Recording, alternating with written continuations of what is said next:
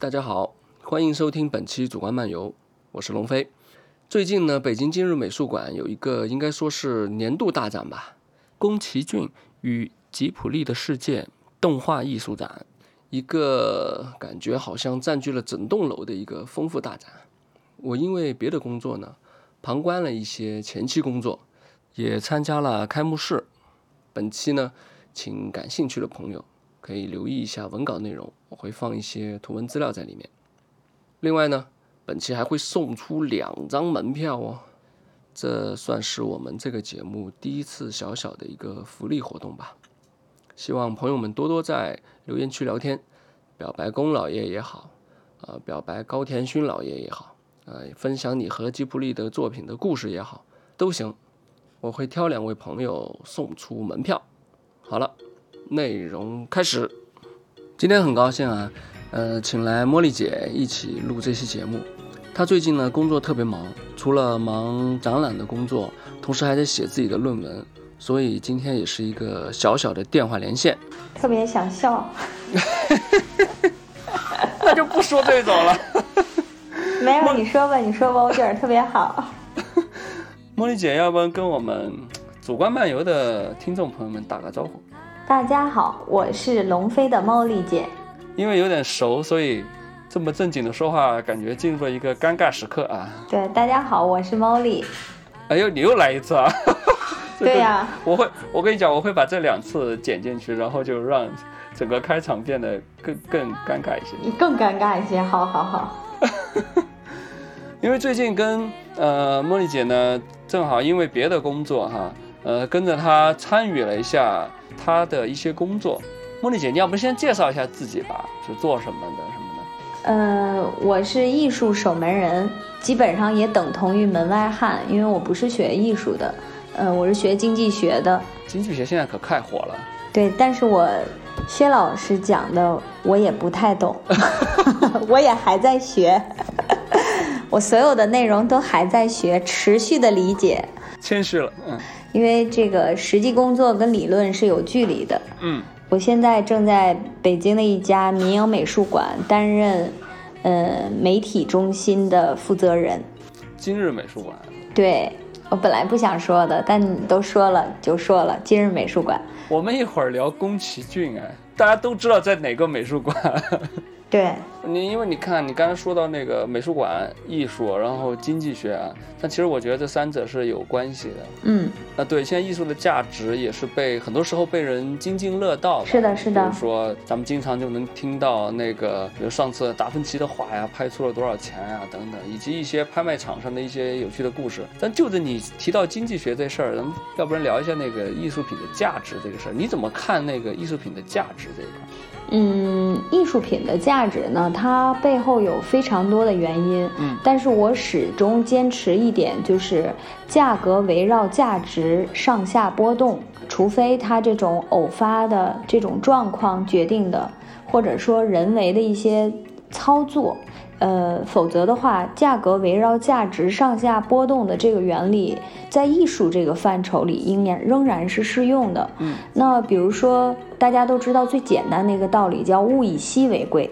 嗯，就是当这个艺术家远离我们，他已经载入了艺术史册以后，那他所之前产出的一些画作也好，艺术品也好，雕塑也好，那它都是定量的。就是它不会无限量的来供应，所以说这种稀缺性或者说，呃，这种稀有决定它的价值。呃，为什么有人说艺术拿来拿来艺术品来进行保值，就是因为它随着时间的越来越推移或者是越来越发展，它的稀缺性和它的因为稀缺性所产出的保值性就越来越能体现出来。嗯，像刚才说达芬奇啊什么的，包括你像毕加索啊等等吧，他们不可能再有新的作品出来，你来来去去就这么些东西了。对，所以说，如果你说特别看重它的价值，或特别看重它的保值性，嗯，那么你你可能就要花一些价钱去选在艺术史已经，呃，有定论的，对，盖棺定论了。明白。所以其实艺术品跟经济学。像你说的，还里面还有两层呢，一个是价值，一个是价格。价格是通过手段来进行波动，价值是恒定的，就等于一个商品你定价，它基本围绕它真正的价值来进行定价，价格围绕价值这个核心来进行波动。嗯，那关于艺术品的升值的话，茉莉姐平时自己会购买艺术品吗？嗯，我大概在美术馆，就是误打误撞进到美术馆这个，或者说艺术产业吧，进到这个艺术行业里面，嗯，大概五年时间，我平均是，呃，从最开始，呃，狂背艺术史，嗯，因为呃，从跟经济学相比的话，呃，艺术史更加。呃，感性一些，然后人更多一些，你需要大体量的去背。那前期前三年基本都是背，嗯，了解、学习，然后去去说艺术圈的行话。嗯嗯，去掌握每个词背后的一些含义以及产业链的关系。嗯，可能大部分时间去花这部分。呃，买画是这两年开始，我着手的开始，呃，去挑选一些真正能打动自己、自己特别喜欢，或者是对某一时间段自己的心境比较契合的一些艺术品，我开始来进行有计划的一个收藏。嗯。那您有什么那个购买原则吗？也可以跟大家分享一下。我们看一下一个一个学经济学的呃艺术品的宣传负责人，他会怎么去购买原则？哎，对对对，有什么购买原则？第一原则是喜欢啊，喜欢是最重要的。对我真的是发自肺腑的去喜欢和欣赏，嗯，要么是喜欢这个构图，要和这个这个。感觉要么是喜欢这个艺术家，嗯呃，因为你在跟他接触的过程中，因为我是做品牌和传播的，我们来看当代艺术史上一些，呃，价格比较高的作品，都和艺术家本人他的一些特性，或者是他的一些呃宣传手法，或者是他的包装方式有非常大的关联。所以我在和艺术家本人接触的过程中，呃，我可能会通过一些直觉，然后能感觉这个艺术家未来的一个发展的前景。嗯，我会从这两个维度来判断。但是喜欢艺术作品是要大于，比如说像对这些艺术对艺术家押宝一样，我可能更要选艺术品，因为我不会买人物肖像。哦。对，我在收藏的时候，我不会买具象的，或者是说画人物比较多的肖像，因为挂在家里的墙上，晚上有点害怕。然后第二个原则，有点意外，我刚想问，我刚想问为什么，就是这么时尚啊？对，因为。你可能没走过晚上十一点以后，嗯，呃，挂满肖像的美术馆墙，嗯嗯，就就是美术馆的回廊里面，你十一点多走在都是人物肖像的这种，呃，夜晚美术馆的回廊里面，挺像那个博物馆惊魂夜里面拍的，你就感觉所有的所有的人都在对你露出蒙娜丽莎般的微笑，所以，我从从那个晚上以后。我就不会买，我就在家里不会挂，我包括家里都没有照片。明白了。嗯，然后另外一个第二个原则是量力而行。嗯，因为你知道这个艺术行业里面，呃，收入普遍不是特别高，所以呢，就是在收藏这个这个体系里，因为我嗯还要养家嘛，还要糊口嘛。养家夸张了一点儿，但至少要糊口。大实话。对，近两年我的规划是不买包了，呃，改买一些我喜欢的这个呃小小尺寸的，大概在六十乘六十以内的一些画，因为太大尺寸挂在我家里也不是合适，不不是很合适。我家里也不是别墅，嗯，所以六十乘六十放在家里比较舒服。这是我第二个原则，就是体积和价格。我我要为你第二原则，我要小小的，我觉得此处应该有掌声。就是说不买不买包，要改买画，这句话就是本期的第一个金句啊，贴出来给我们的爱买包的朋友们啊参考一下啊。限量版的包还是可以买的。嗨，您这话我就我是说大实话。对，然后第三个原则是，嗯，你要定一个规划。你什么什么类型的，比如说对我来讲，色彩、构图可能会比较打动我，至少现阶段是。还有一些有特殊意义的场景，或者是说有有一些时代记忆的，比如我是八零后，那可能有一些特殊的物品。它可能会打动我，比如我会收藏一些可乐的瓶子，嗯，就是可口可乐的一些限量版的罐儿和瓶子。哦，这很波普啊，这个。对，对，因为它是属于你，就是你购买艺术品，不要购买跟你气质和气场不太相符的，最好是能和自己契合的。比如我对我来讲，有三件事儿是永远记不掉的。喝可乐、吃火锅、撸烤串儿，这三件事情，那可能如果一件艺术作品和我的生活态度，嗯，或者是说跟我的家里的面积、装修风格相符的，那是要首先考虑。嗯嗯，也是，家里放可乐瓶比放烤串儿要好。烤串儿可以买烤炉。啊，因为我也是八零后嘛，可乐在八对于八零后来说是当时我们可能，呃小时候一个比较呃经典的饮料，或者说是那那会儿最有名的饮料吧。现在可能饮料的品种就比较繁多了，大家选择多了，但那会儿呃最牛的就是可乐。对，因为它那个经典的平行啊，对对，就是流水线的那个平行，然后还有它每一期出的，比如限定版的，比如我到日本去玩的时候，嗯，呃，我可能会选它那个夏日限定版的罐儿，我可能就装回来，那我把里面的那个可乐我舍不得喝，或者是我想办法给它托运回来。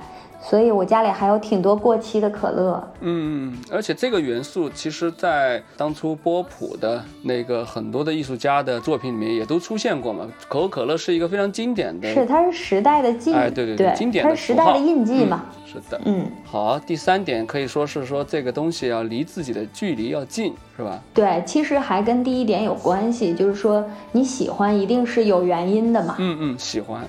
世界上没有无缘无故的喜欢，就是，嗯，对他一定是有一个瞬间打动你。那那这种打动你，嗯嗯，你可能第一眼，我有一个原则，就是要看看个十眼左右吧。就是你第一眼容易冲动，因为艺术品，即便是版画，现在，嗯，也需要一两千块钱开始吧。嗯，对你，你看这个东西的时候，那你第一眼法则有的时候。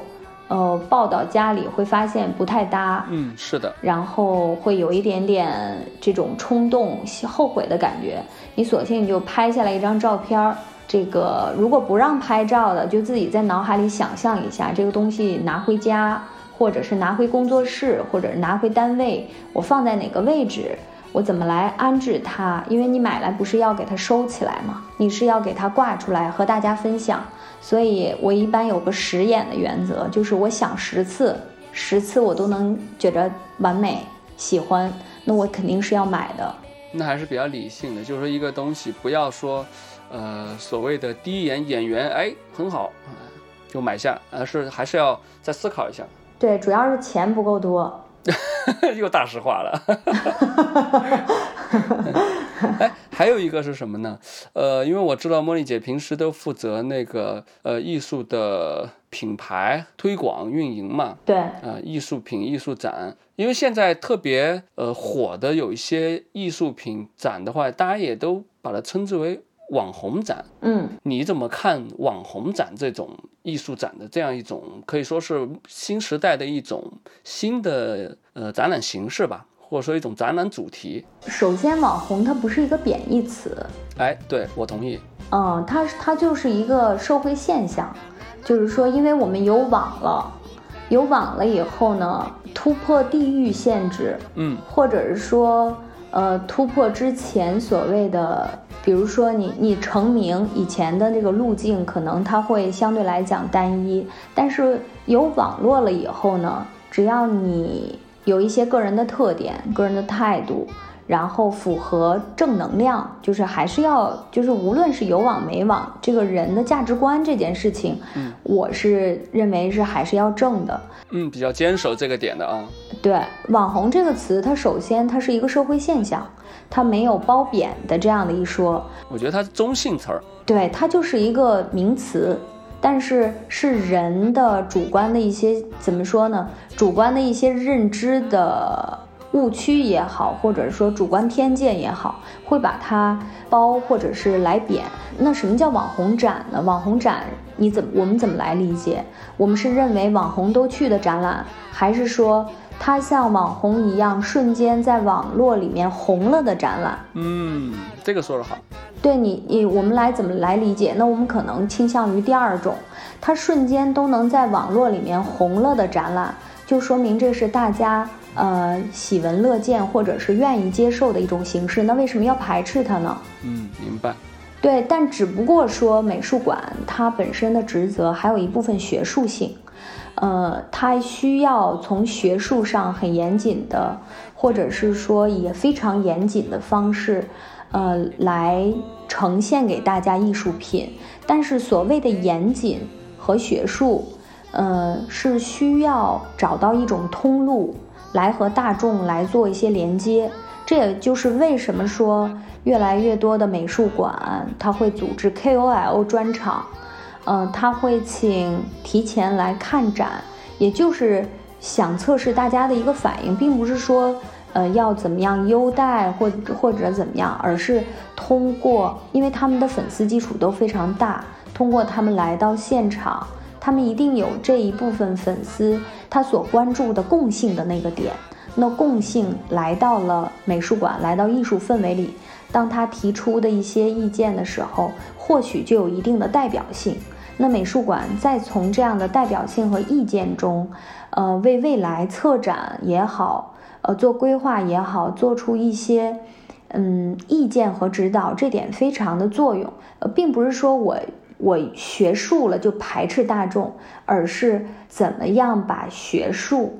通过网络，或者是让大众更多的来接受，让每一个人都觉得艺术这件事情非常有趣。嗯，那可能多做一些有趣的，或者说有学术基础的，能被大众瞬间所接受的展览，那是其实是非常好的一件事儿。明白。其实用这种方式的话，是更好的，就美术馆用这种方式去更好的连接大众吧。我理解你刚才说那个意思，对你需要，嗯，今天的美术馆已经不能再高高在上，嗯，和大家保持一个殿堂般的隔离。是的，今天的美术馆需要成为大家感受世界的一个平台，一个一个认识美的窗口吧。对，它首先是美嘛。嗯，是的。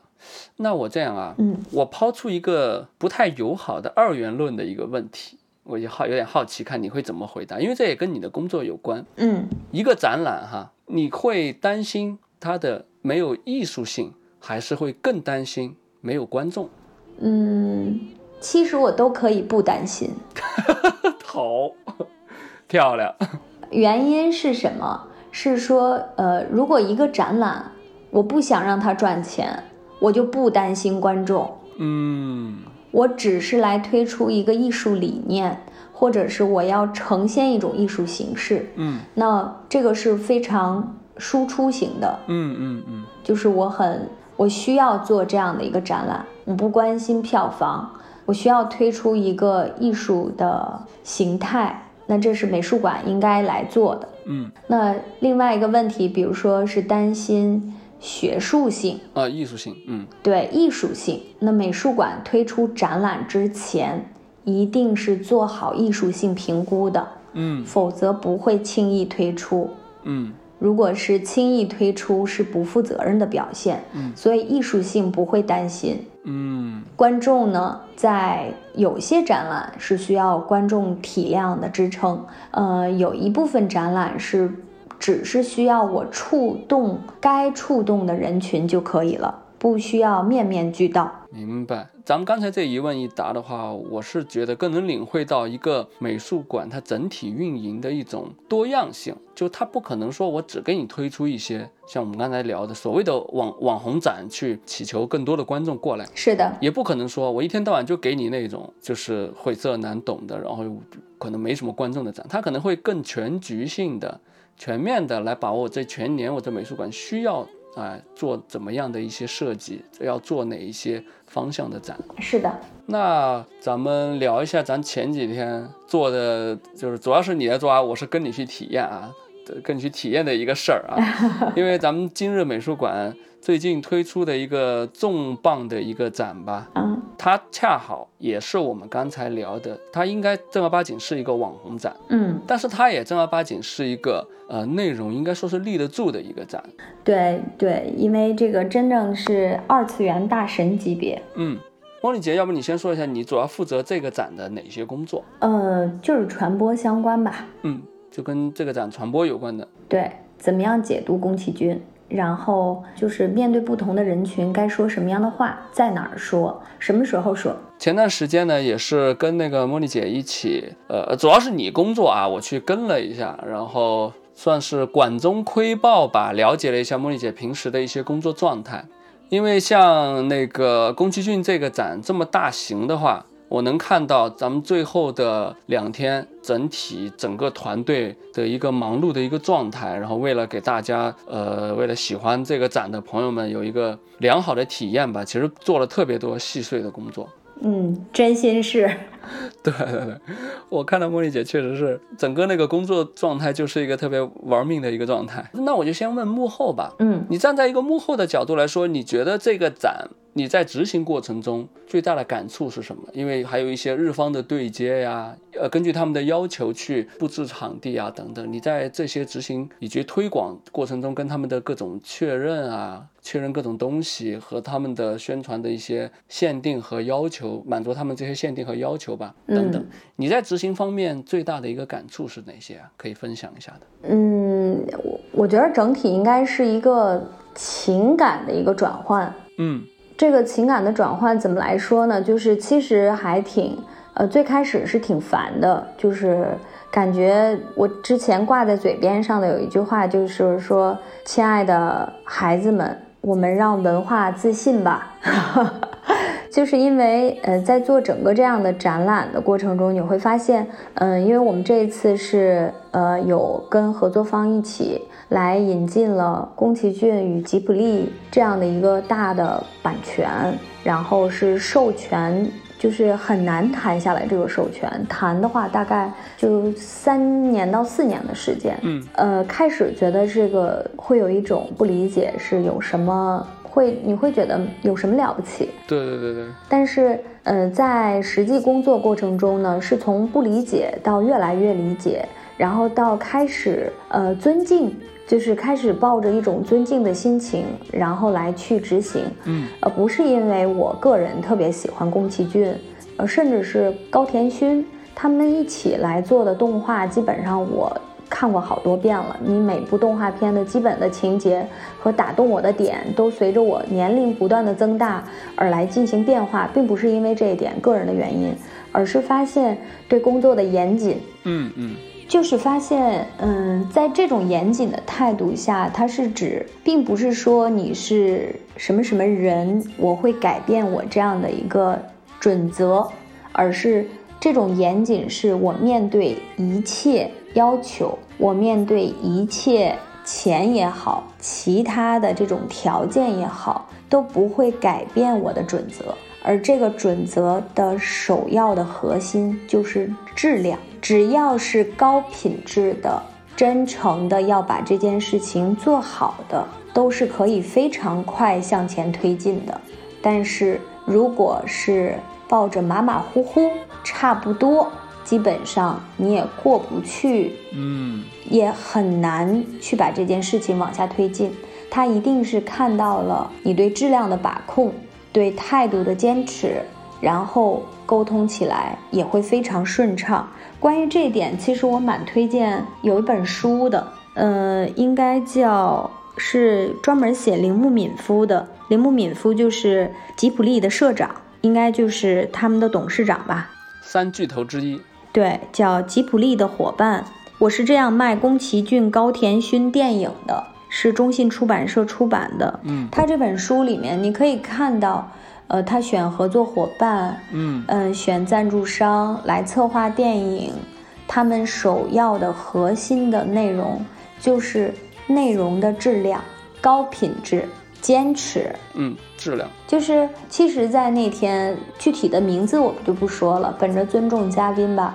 在那天我们接待呃中国动漫界比较重要的一位人物的时候，我们俩聊天儿。嗯，那天我在。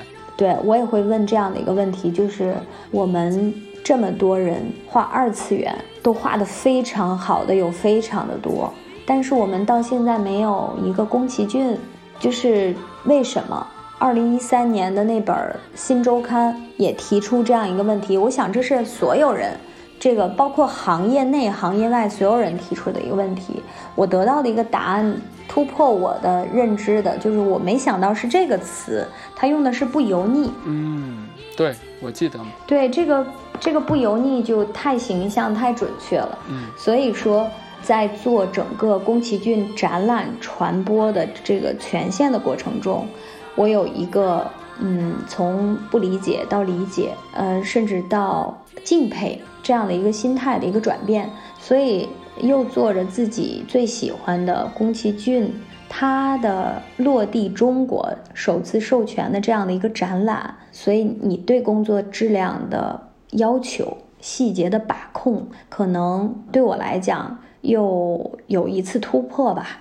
嗯嗯嗯，我记得当时就是那位就国内动漫界的前辈吧，咱也不能说他那个回答是不是真的对，但是他确实说出来一个一个观点和看法吧。就是中国的动漫的动漫行业的朋友，他只要一厉害起来，慢慢的就会想办法，可能走一些捷径，或者说是所谓的油腻了起来，有各种各样的方法去更快速的去成长变现。嗯就我们现在经常也看到的，其实各行各业吧，都是在呃成功学的一个方式在在发展。嗯但是呢，比如说日本那边以像宫崎骏这样的人物，呃，吉普力这样的工作室，他们却沿着自己认定的一条看起来比较缓慢的一条路，在默默的、慢慢的在往前走，然后一步一步成就到今天我们看到的一个庞大的、厉害的样子。是的，其实我不太喜欢用“不什么什么”来形容一件事情，嗯就是相对来讲会有否定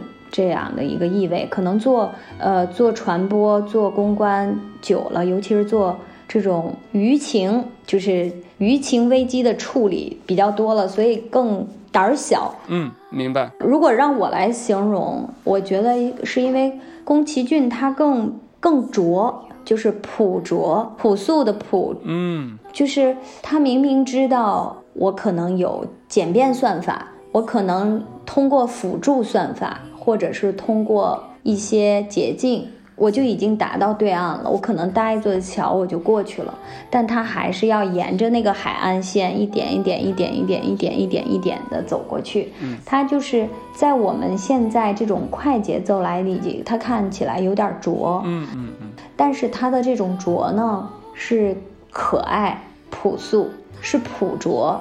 然后，但这种朴拙放到今天，就是你放长远来看呢，我们常说的一个词叫大智慧。嗯嗯，我还挺认同一个说法，就是，呃，那天我听到这样的一个说法，我我也瞬间感觉很感动。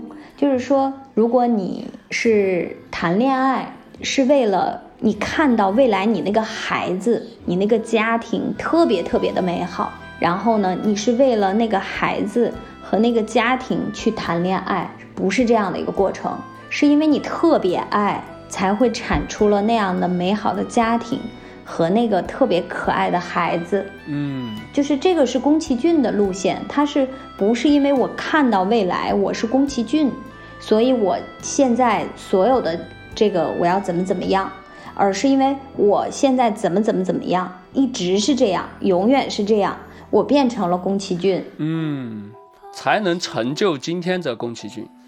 这又突然巧妙地聊到了感情问题。然 后这么打个比方，大家大概能能能感受到他那个过程和结果的关系。特别好，是我也能感受到，就是因为这两天你也说过好几次，就是在跟日方那边对接工作的时候，觉就感觉到日本团队的那种认真和对自己内容和质量诉求上的一个坚守吧。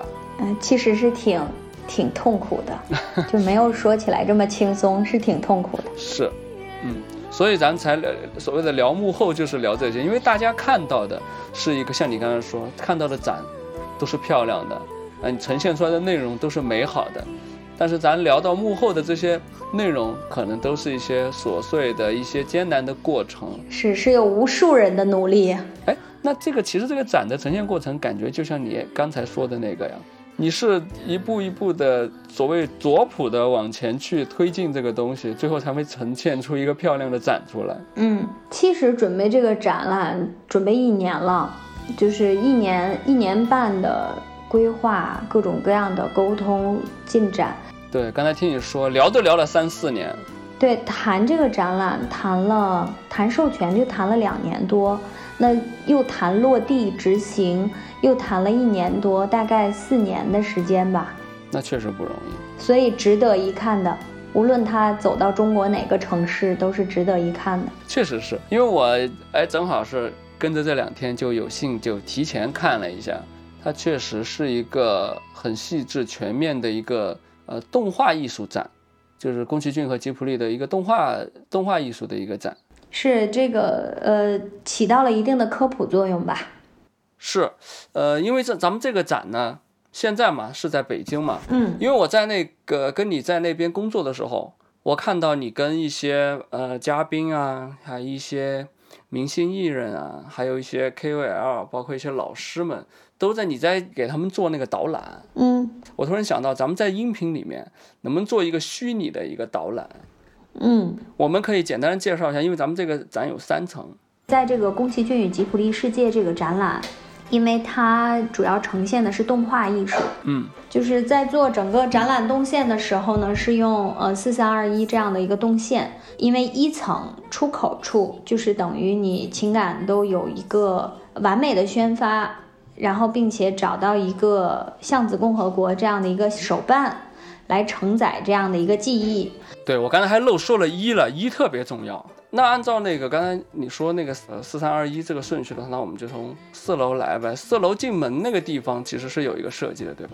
对，那个是根据今日美术馆展厅的嗯特点，然后来做的吉普力世界之门的这样的一个装置。从人物形象到这个装置这个门。究竟是什么样的门？呃，其实是有一些心思在里面的，大家到现场可以能看到。四楼的话，我觉得有一些比较特别的东西，比如说，我其实也是这次去，我才知道宫崎骏是来过那个北京的。对他是在，我记不得应该是在哪部电影之后，受日本的一个媒体邀请，他曾经到北京来旅游过。跟高天勋两个人，嗯，当时是作为游客，对，然后去了标志性的打卡的长城，然后天坛，嗯，意气风发的两个人啊，那会儿很年轻，对，很年轻，初次到中国旅游。然后呢，四楼你觉得有什么你特别喜欢的部分？四层实际上是了解吉普力世界的一个非常重要的区域，因为大家对宫崎骏非常的熟悉，嗯。呃，熟悉到以为对他非常非常的熟悉，但是实际上他的个人的一些经历、一些细节，对，实际上是不太清楚的。包括吉普力究竟是什么意思？嗯，那宫崎骏呃和吉普力之间的成长历程，实际上通过四层的所有的文字，可以能看到非常有趣的成长历程。然后结合着墙上的视频、电视上播放的一些视频，因为这些视频呢是只授权在展厅里播放，在线上的话基本上是看不到的。其实我也是因为看了那个四层的内容，我才知道哦，他他来过北京，以及呃为什么叫吉普力啊，还有他们工作室的一些呃可能之前我不太了解的一些小故事，都在墙上有很多文字的体现吧。那我们下到三楼去。其实三楼我自己也特别喜欢，但是你先说，你看你喜欢的是哪一块？因为四层我们揭开了呃吉普力的时光隧道的秘密，那等到了三层，实际上就是揭示了一个动画的秘密。究竟这个动画电影的产业它是怎么来实现的？怎么样通过这些人的？艺术造诣加对艺术的执着，加对这件事情的挚爱，然后怎么来产生，用手画出十几万张画稿，最后组成一部电影。呃，实际上通过三层，你是能感受到这种扑面而来的细致、热情和这种执着吧？嗯，这种朴拙。那三层同样还有一个装置，那个装置有一个用铅笔头组成的一个大罐子。嗯，那这个铅笔头实际上来自于吉卜力工作室。吉卜力工作室呢，他们大家都手绘嘛，手绘了会把一根长长的铅笔一直用到用到最后一个小铅笔头，然后实在握不住了，他们就丢到一个罐子里。嗯，然后日积月累，这个盒子里的这个铅笔头会越来越多。嗯，像集硬币一样。对，就是有一点点就是聚沙成塔吧。然后我们也随机采访了来到展厅里面的一些非常年轻的观众。哦，他们怎么说？他们也对认真做一件事情表示非常高度的认同。嗯，所以针对这一点，人的共性这一方面不会因为时代的变化而会有太大的波动。是，我对这一层其实非常感触的一点就是它，因为它最主要的部分就是三百多幅那个手稿的一个复制品嘛。复制原画。哎，对对，虽然说是那个复制原画啊，但是如果去到现场去看的话，你会发现，呃，这次送过来这些作品，就日本对这个手稿的复制，它达到一个可能超过我们一般的想象，它跟我们想象的一个复印品是完全不同的一个概念。是的，刚才你也说了一部电影的话，它可能有十几万幅。这里面有这么多部电影，挑出来三百多幅的话，其实确实只是怎么说，只是一些代表。但是你从这些片段里面，你能看到他们的用心是如何把一张一张的平面的作品变成一个一步一步的一个动画作品。而且这里面还有一一些动画步骤的一些解释，就是告诉你一个动画稿它如何一步一步的变成一个动画。包括里面还有最重要的一个，也是比较传统的一个环节，用赛璐璐。啊，来做成一个动画，嗯，就是它可能你需要一点时间去好好看这些画，而且画特别多，三百多幅呢。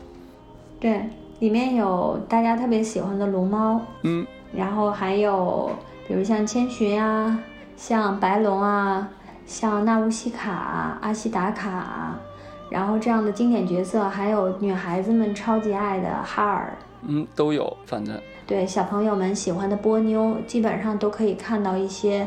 嗯，还有《魔女宅急便》里面的小魔女和吉吉。嗯，对，这些曾经触动过你的一些人物和场景吧，你现在可以看到它原来手稿的样子。对。那然后咱们再下一层，嗯，到二楼。如果说四层是吉普力的时光隧道，二层是吉普力动画的秘密，三层。对，三层是一个吉普力的秘密。嗯，那二层就是吉普力和宫崎骏带给大家的一个交互。嗯。比如在里面可以有猫巴士，美梦成真嘛，就是对，然后可以看到小梅和小月的家，嗯，同时呢还可以看，嗯，二十一部影片的完整版的预告片，坐在地垫上来看的时候，感受还是挺好的。嗯，我去那儿就看了一会儿，嗯，我觉得这个区域就是肯定是让大家来拍照的一个。一个地方，特别是那个小屋跟那个巴士，是的，是的，呃，那都是怎么说？就把一个动画里面的一个形象变成现实以后的一个样子。我看到很多人在这里这个区域是非常的开心的，尤其是小孩子。对，因为在呃，就是吉普力三英之森吉普力美术馆的时候，你是不可以拍照的。嗯。当吉普力他把这个立体造物的这一部分，呃，挪到中国来进行展现的时候，为满足大家的情感上的一个需求，尤其是也希望在疫情期间带给大家一些勇气和这个希望吧。所以在这次展览，猫巴士和龙猫都是允许拍照的，是可以尽情的拍照的。但是呢，因为夏天好像是那个猫掉毛的日子，所以也建议这个为了后面的人拍照好看，所以现场工作人员会提醒拍就好了，不要撸毛。这个特别的人性化啊，因为这个季节是猫掉毛的时 时期，因为每个月都会定期的维修，但是为了别人能拍出来好看的照片，建议只拍不要撸猫，别把猫给撸秃了。对，OK，那我们来说一下我前面漏掉的那个重要的一楼。嗯，一楼呢是我，嗯，是必须要去的一个地方，就是去我去，无论是国内国外每一个美术馆都一定要逛的，就是文创，就是我们现在叫文创，有些人叫周边，有些人叫衍生品，但是我更喜欢管它叫艺术的商店。因为巷子共和国是唯一吉普力授权可以做龙猫，做它经典形象的这样的一个呃动画周边的一个区域，一个一个品牌，它只能是巷子共和国来出品，所以在这个区域里面，你可以尽情的买买买。这个地方我撇清一下，我虽然说聊到购物区，咱一点都不是说要没有带货的，没有带货的意思啊。对，这个专门要说一下。我也没有。对，因为确实是我去到那个我们这次准备的一些周边来说，我确实吓一跳，就是我很少看到一个展有这么多周边，这么丰富的周边，光是一个商店都特别的用心，但等于说把一个呃吉普力的周边的王国都带过来了。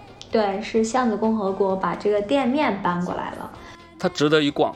哎，咱不多说了，说多了怕那个大家以为我们在带货。但是呢，我是觉得大家如果去看这个展的话，看完以后确实可以去购物区去逛一下，不买东西也没关系，我觉得看看就行。好，我觉得咱们差不多了呗，也聊得差不多了，也很晚了。谢谢茉莉姐，然后跟我们聊了这么多，我们去看展，其实在看展的展厅里面不知道的一些幕后的故事。好的。大家再见，谢谢茉莉姐，那我们再见，拜拜。